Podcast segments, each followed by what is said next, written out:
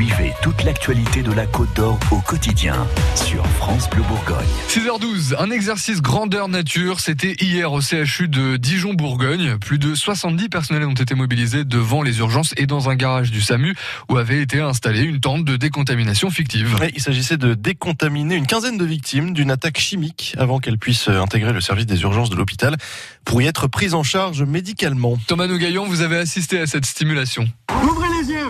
Serrez-moi la main Les premiers blessés sont pris en charge par des personnels en combinaison intégrale avec des masques à gaz sur le nez. Ces derniers évaluent la gravité des blessures et de la contamination. Sur ce brancard, une jeune femme totalement amorphe. Madame, vous m'entendez? Est-ce que vous avez mal quelque part? Non. Des difficultés pour respirer? Oui.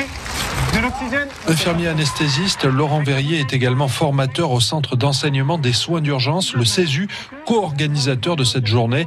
Il explique que le scénario imaginé est celui d'une attaque au gaz sarin en gare de Dijon, comme ce qui s'était passé dans le métro de Tokyo en 1995. Les hôpitaux de proximité n'étaient pas préparés à ça et des gens contaminés par des produits chimiques ont, sont rentrés dans, le, dans, les hôpitaux et ont contaminé les autres patients, contaminé les soignants.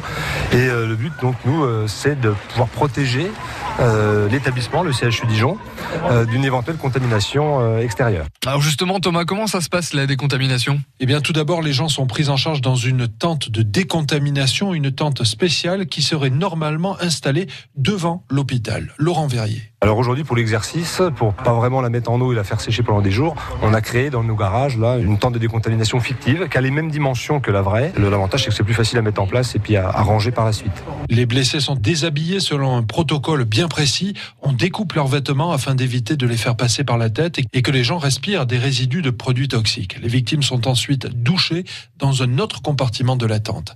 Pierre-Yves Dupont, médecin urgentiste et formateur au CESU. Et ensuite, ils passent dans un autre secteur où ils sont séchés, rhabillés avec des pyjamas tout propres. Tant qu'ils ne sont pas passés par cette étape-là, euh, ils sont, entre guillemets, interdits de rentrer dans ce service d'urgence tant qu'ils n'ont pas été décontaminés. Ce sont des élèves infirmiers qui ont joué les blessés à la fin de l'exercice. Sur le parking, je croise Margot et Eva en peignoir, malgré le froid. C'est impressionnant, ouais. Surtout les tenues, hein, avec les masques et tout. Euh. Quelle est la suite du, du programme pour vous? Eh ben là, on va aller voir la psychologue, je crois, c'est ça. Et on va se rhabiller.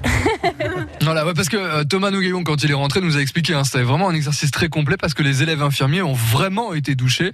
Il y a eu un premier débriefing euh, à chaud hier et un bilan de cette euh, simulation sera réalisé d'ici quelques semaines avec euh, la direction du CHU.